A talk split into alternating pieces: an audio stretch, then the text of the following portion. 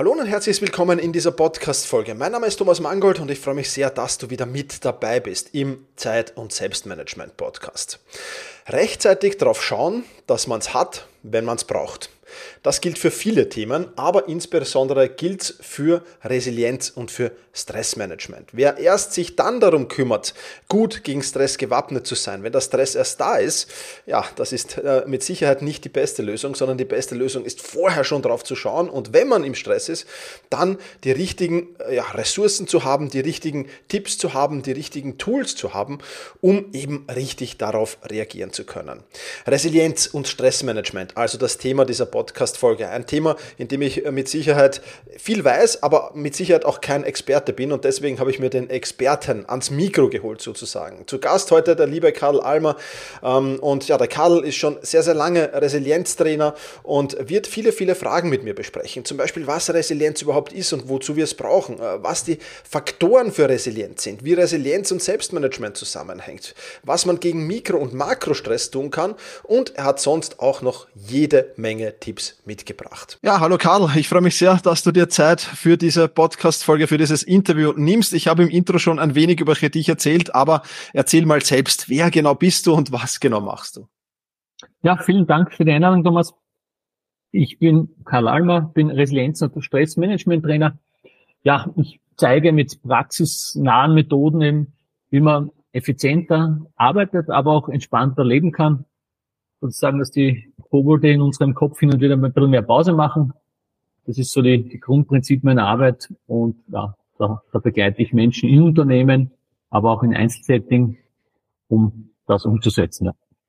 Super. Ja, wir kennen uns ja schon etwas länger hier. Wir sind beide aus Wien, wie man wahrscheinlich hört, und ich habe ein bisschen deine Arbeit schon verfolgen dürfen. Aber starten wir mal und holen wir mal äh, die Menschen da draußen vom Beginn an ab und plaudern wir mal drüber oder erzähle einfach mal drüber, was ist Resilienz und wozu braucht man eigentlich Resilienz? Ja, grundsätzlich wird die Resilienz sozusagen übersetzt mit der psychischen Widerstandsfähigkeit. Das heißt, äh, wenn ich aus einer schwierigen Situation bin oder in einer stressigen Situation, dass ich mental gesund bin, mental fit bin, dass ich da relativ schnell wieder rauskomme. Das ist so der Grundprinzip von Resilienz, kommt ursprünglich, kommt aus der Materialwissenschaft, quasi immer so ein Stressball, wenn man den Ball zusammendrückt und der Ball geht wieder auseinander, dann quasi dieses Zurückgehen ist wieder in den Ursprungszustand, das ist quasi die klassische Form von Resilienz. Und in der Psyche spricht man von mentaler Gesundheit, dass man schwierige Lebensereignisse, größere, aber auch kleinere Lebensereignisse relativ schnell und auch selbst wieder sich erholen kann. Ja. Mhm. Sehr gut. Also schnell zurück zum, zum, zum Ursprungszustand. Wir haben gerade beide uns gegenseitig gefragt, wie geht's uns? Beide haben wir gesagt, gut, also schnell wieder in diesen Zustand. genau. Super. Ja, erzähl mal so ein bisschen, was sind denn die, die Resilienzfaktoren? Worauf muss man achten? Was, was beeinflusst das alles und so weiter und so fort? Ja, zusätzlich möchte ich sagen, man, das eine ist das Ursprungszustand zurückkommen. Idealerweise komme ich sogar in den Wachstum oder, oder lerne aus einer Situation heraus, sozusagen, dass gestärkt aus einer Situation herausgehen kann. Dann hilfreich dafür können eben diese sogenannten Resilienzfaktoren sein. Äh, was sind Faktoren? Äh, es gab so eine Studie, die Kaue-Studie von der Amy Werner, die hat das wissenschaftlich ähm, erarbeitet, äh, hat Kinder auf der Insel Kaui eben begleitet und hat halt festgestellt, dass die, die Kinder sind unter schweren Lebensbedingungen aufgewachsen, Eltern waren Alkoholiker, waren drogenabhängig, waren gewalttätig. Und sie hat aber beobachtet, dass Kinder nach Jahrzehnten trotzdem sehr gut herausgekommen sind.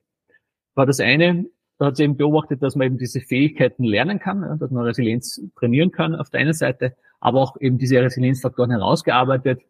Und ich zähle jetzt einmal so die wichtigsten mal kurz auf. Äh, auf der einen Seite ist sozusagen die Selbstwahrnehmung, diese Achtsamkeit zu bemerken, was brauche ich, was brauche ich nicht, was tut mir gut. Das ist immer ein, ein wichtiger Faktor. Auch diese Eigensteuerung, dass ich es selbst steuern kann. Ja, wenn ich zum Beispiel jetzt in einem Stressmoment bin, dass ich mich selbst herausholen kann, auch selbst gesteuert werden kann. Aber auch Zielorientierung zum Beispiel ist ein wichtiger Wert, dass ich mir selbst Ziele setzen kann. Ja. Aber auch diese Wertorientierung. Ja, es ist immer sehr eng verbunden. Was sind mir, was ist mir wichtig? Welche Werte sind mir wichtig und mein Leben dementsprechend zielmäßig danach auszurichten, ist ein wichtiger Resilienzfaktor. Das Thema Akzeptanz. Mhm. Also das hat man während Corona sehr gut gemerkt. Also Menschen, die sich sehr schwer taten, eine Situation, die ich nicht verändern kann, zu akzeptieren. Äh, da, ja, da entsteht einfach Stress und Druck, erzeugt noch mehr Druck und erzeugt noch mehr Stress. Ja. Wenn ich aber eine Situation, die ich nicht außerhalb meines Einflussbereiches ist, auch wenn sie blöd ist und ich muss sie nicht gut finden, ja, aber ich, ich kann sie versuchen zu akzeptieren, dann ist das ein hilfreicher Faktor, den ich trainieren kann. Ja. Oder auch das Thema Optimismus. Ja. Das heißt jetzt nicht, dass ich alles mit der rosa-roten Brille sehen muss, ja. aber schon auch eine negative Situation den positiven Aspekt sehen kann. Ja. Und viele Menschen fehlt oft der, der Blick auf das Positive, was kann ich denn aus der Situation lernen oder was kann das Gute an dieser Situation sein, ja? Wenn ich meinen Job verliere. Ja? Das kann ja auch vielleicht ein, ein Beginn für etwas ganz Neues sein. Ja? Absolut. Ja. Oder eben auch dieser Faktor Lösung, ja? Lösungsorientierung, dass ich nicht in der, ja, in der hängen bleibt sozusagen in negativen Gedanken, sondern dass ich ganz bewusst nach neuen Lösungen suche. Auch Kreativität kann man bewusst fördern oder versuchen zu fördern. Und ja, genau. Und zu guter Letzt auch noch das Thema Netzwerkorientierung, soziale Beziehungen, dass ich auch soziale Beziehungen bewusst pflegen kann, ja, dass ich Freundschaften pflegen kann, dass ich mir bewusst Menschen suche, die mir gut tun, die mir helfen können. Und auch bei Menschen, die mir so klassische Energieräuber sind, dass ich da ein bisschen Abstand, bewusst Abstand halte mhm. und sage, ich schaue, wer tut mir gut, wer tut mir nicht gut. Ja. Das sind so die wichtigsten Faktoren. Okay, sehr cool. Ja, vor allem, vor allem Werte kann ich unterstreichen. Ich glaube, das ist ein sehr, sehr wichtiger Faktor generell. Aber alles, was du gesagt hast, natürlich. Aber Werte, mit dem arbeite ich auch sehr viel mit meinen eigenen Werten. Und äh, ich glaube, das, das ist auch sehr so unterschätzt halt einfach, ja, dass viele, wo viele einfach nicht drauf schauen. Ja, mhm. ja viele sind sich auch gar nicht bewusst, dass es eben ja. Sich, sich nach dieser Werterichtlinie, seine persönliche Werte auch zu leben. Ja, wenn du sagst, was sind deine wichtigsten Werte, da denken viele Menschen gar nicht drüber nach ist aber ein mhm. sehr, sehr hilfreiches Tool oder sehr, auch für der inneren Einstellung her sehr wichtig, damit ja. ich da mein Leben sozusagen gut planen, aber auch, auch leben kann. Ja. Ja, definitiv, definitiv. All diese Faktoren, die du jetzt aufgezählt hast, passen natürlich auch in ein gutes Selbstmanagement rein, klarerweise. Deswegen, ja, plauder mal ein bisschen drüber oder erzähl mal ein bisschen drüber, wie hängt Selbstmanagement und Resilienz denn so zusammen? Ja, also so wie du sagst, das, man kennt ja vieles auch aus dem Selbstmanagement, Zielorientierung und so weiter, auch Selbstplanung, Eigensteuerung. Prinzip Selbstmanagement ist Teil der Resilienz oder wenn ich Selbstmanagement betreibe, stärke ich automatisch meine Resilienz. Im Selbstmanagement ist man sehr oft auch, in der Resilienz unterscheidet man auch, auch zwischen Mikrostressoren und Makrostressoren. Mhm. Ja. Also Mikrostressoren, das sind die kleinen Dinge, die täglichen Dinge, die uns immer auf, auf uns einprasseln. Das ist organisatorisches, das ist ja Zeitmanagement, wie kann ich meine Zeit besser gestalten, wie kann ich mich effizienter arbeiten, wie kann ich äh, ja, mit täglichen Dingen gut umgehen. Und das ist sehr, sehr wichtig, weil zahlt ja sozusagen meine Resilienz ein, in meine Widerstandsfähigkeit. Und diese Widerstandsfähigkeit kann ich dann auch nutzen, um sozusagen sogenannte Makrostressoren äh, besser zu handeln. Makrostressoren sind eben diese, diese großen Dinge, äh, die wir, ja, Jobverlust, äh, Trennung einer Beziehung, äh, Krankheit in der Familie, Todesfall, in der, also die großen Dinge, die uns belasten, und wenn ich die kleinen Dinge gut handeln kann, das mache ich im Selbstmanagement, dann kann ich auch eben, bin ich gestärkt in, in diesen großen Dingen und kann sozusagen auch da bei großen Dingen schneller wieder rausfinden. Ja. Mhm, definitiv, ja. Du hast gerade vom Mikro- und Makrostress gesprochen. Was können denn Menschen bei gerade bei solchen solchen Ereignissen, wie du gesprochen hast, solchen wirklich ja, schwierigen Ereignissen, was können die konkret tun, um ja vielleicht, weil ich ich ich meine, ich kenne in meinem Umfeld halt viele Menschen, die sind dann in diesem Teufelskreis nach unten irgendwie. Und da muss man halt, glaube ich, aufpassen. Äh, was kann man tun, um das zu vermeiden oder um da gar nicht da hinein in diesen Strudel zu kommen oder ähnliches? Was hast du da für Tipps? Ja, also das Wichtigste gerade bei großen Themen ist, ist das Thema Akzeptanz. Das war eben so auch wieder bei, bei Corona. Menschen konnten das nicht akzeptieren und waren quasi jahrelang in der Wut gefangen, ja, in ihrer eigenen Wut und haben sich da hoch multipliziert.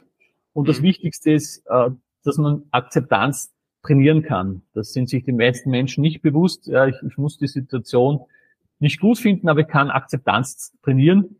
Und der erste Schritt, damit ich Akzeptanz trainieren kann, ist zum Beispiel mir es bewusst als Ziel setzen, dass ich meine Akzeptanz trainieren möchte. Ich möchte eine Situation, die ich gut finde, zum Beispiel meinen Job verloren und dann hadere ich da jahrelang oder monatelang mhm. herum, sondern umso schneller ich mir bewusst mache, okay, ich möchte es jetzt akzeptieren, so es ist, es ist wie es ist, mir das einmal als Ziel setzen, das war der erste Schritt. Ja.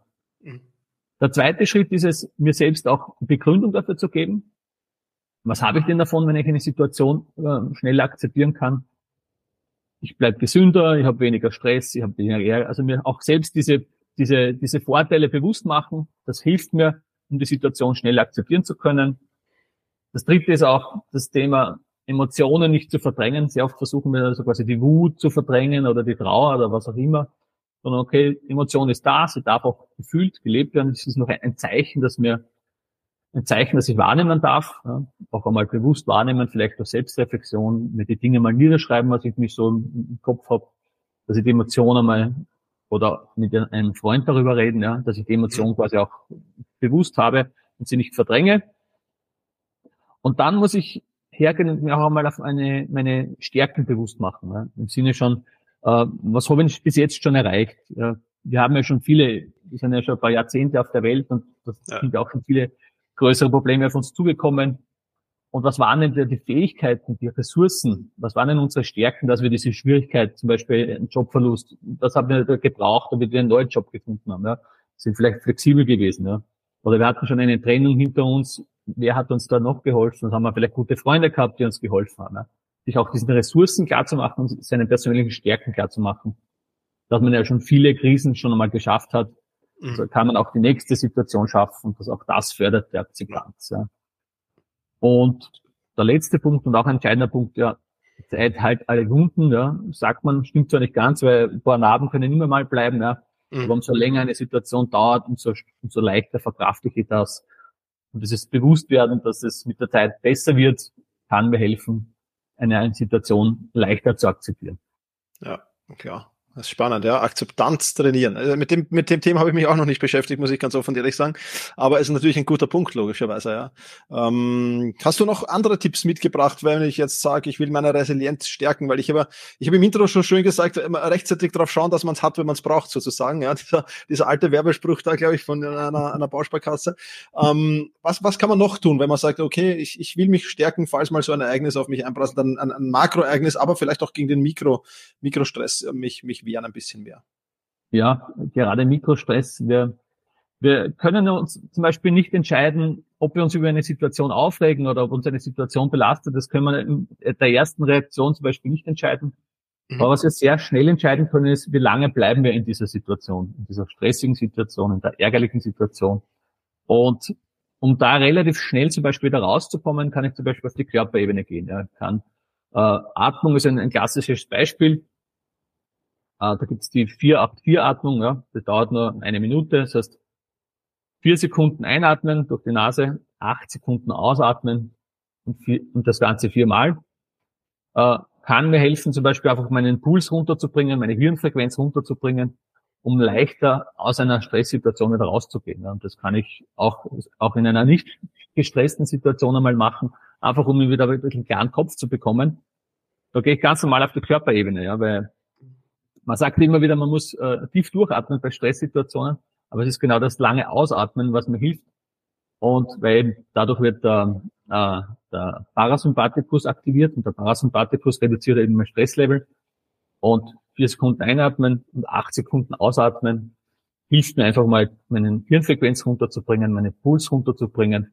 Das kann ich auch tun, wenn ich, wenn ich ja einfach viel zu tun habe. Ja? Wenn ich jetzt gar nicht mhm. konkreten Stressmoment habe sondern einfach am Vormittag das einmal machen, am Nachmittag das mal machen. Das dauert nur eine Minute und da kann ich automatisch meine körperliche Gesundheit stärken, äh, meinen Stress reduzieren und ja, kann dadurch, äh, bin körperlich fitter und auch mental fitter. Mhm. Das ist eine Möglichkeit. Eine andere Möglichkeit ist auch, wenn ich zum Beispiel gedanklich in einer Situation festhänge oder das klassische Gedankenkarussell, also diese Kobold im Kopf, die immer wieder kommen, kommst zu keiner Lösung, du machst da immer wieder Gedanken. Auch einmal sagen, okay, wahrnehmen, okay, das ist diese Situation, die kommt immer wieder daher. Oder ich habe zum Beispiel, weiß nicht, mir fällt ein Glas Wasser auf dem Laptop und ich ärgere mich den ganzen Tag drüber. Okay, annehmen, Situation darf blöd sein. Kurz abkühlen, ja, eben mit einer Atemmeditation. Und dann in die Analyse gehen. Analysiere ich, ah, kann ich was ändern? Dann gehe in die Action, ändere die Situation so schnell wie möglich, gehe quasi klassisch in eine Lösungsorientierung, gehe sofort in die Lösung. Oder B, ich stelle fest, ich kann sie nicht ändern, weil, ja, weil das Glas Wasser, der, der Laptop ist kaputt, die Situation kann ich nicht mehr ändern. Dann gehe ich halt in die Ablenkung. Ja. Auch ganz bewusst in eine Ablenkung zu gehen, kann mir helfen, sozusagen aus der Wut rauszugehen. Ja.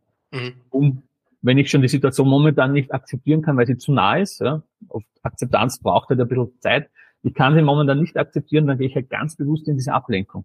Und auch das klassisch die VR-Strategie genannt, also annehmen, ähm, abkühlen, analysieren und dann eben Action oder Ablenkung und dann halt auch bewusst ablenken, ja, Musik hören, äh, laufen gehen, äh, sich mit Freunden treffen, irgendetwas tun, damit ich mit meinen Gedanken wieder rauskomme aus dem Ärger, aus der Wut oder aus der Trauer, was auch immer ich für Emotionen jetzt gerade habe. Bevor ich zum Weinen beginne, weil der Laptop kaputt ist, dann mal, äh, treffe ich mich mit Freunden vielleicht. Ja. Ja. wäre zum Beispiel eine Strategie. Ja. Mhm. Super, ja. ja. Cool. Sehr, sehr gute, sehr gute Strategie auf jeden Fall. Super, ja. Karl, wie darf ich mir das jetzt vorstellen? Du hast ja gesagt, du machst, du machst Firmentrainings, du machst Einzeltrainings. Erzähl vielleicht ein bisschen so den Unterschied. Ähm, was, was machst du in Firmentrainings? Was machst du in Einzeltrainings? Wenn ich jetzt zu dir komme und sage, Karl, ich will resilienter werden, was passiert da? Wie, wie, wie darf man sich so die, vielleicht die ersten zwei, drei Einheiten so ein bisschen einen, einen Drüberflug vorstellen? Und was genau machst du bei, bei Firmencoachings? Ja, bei Firmencoachings ist es, ist natürlich immer abhängig von der Firma, Gruppengröße, was passiert da.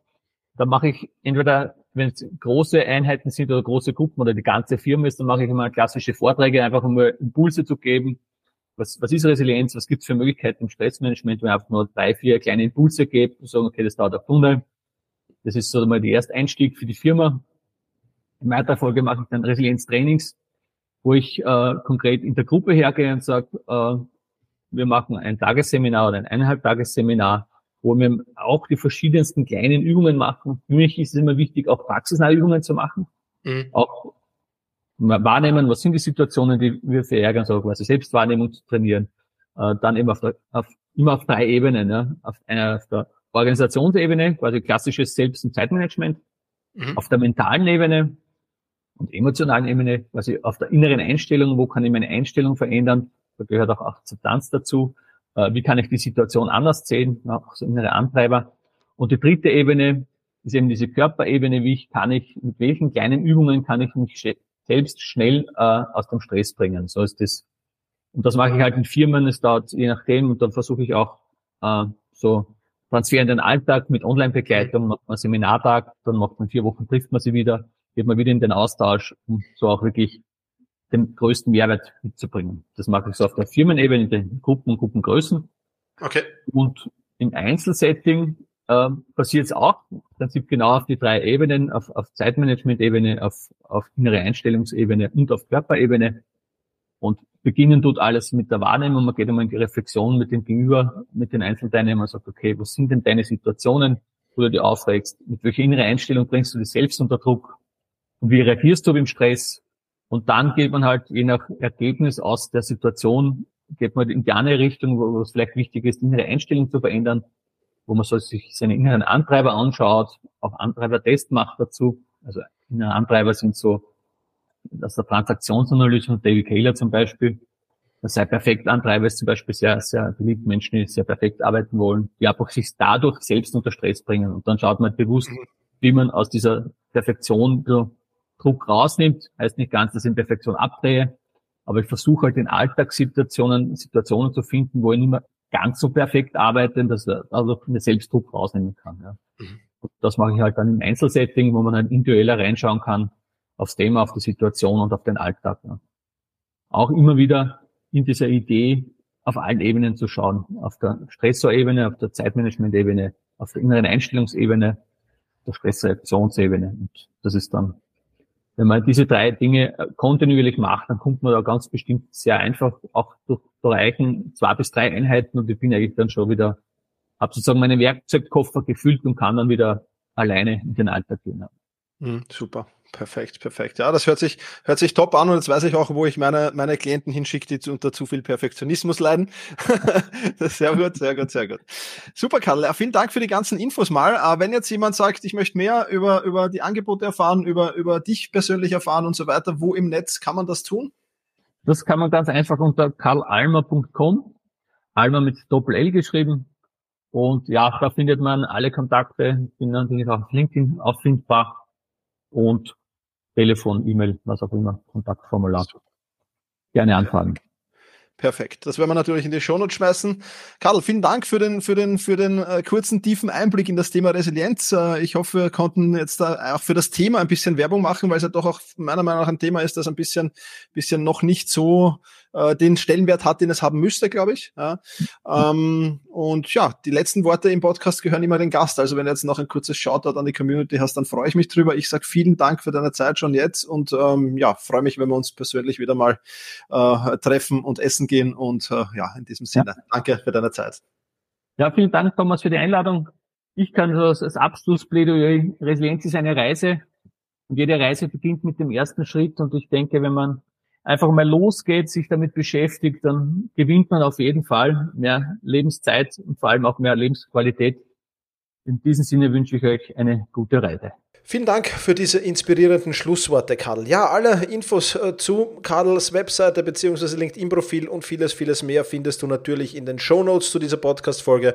Und ich sage wie immer vielen Dank fürs Dabeisein, mach's gut und genieß den Tag. Ciao, ciao.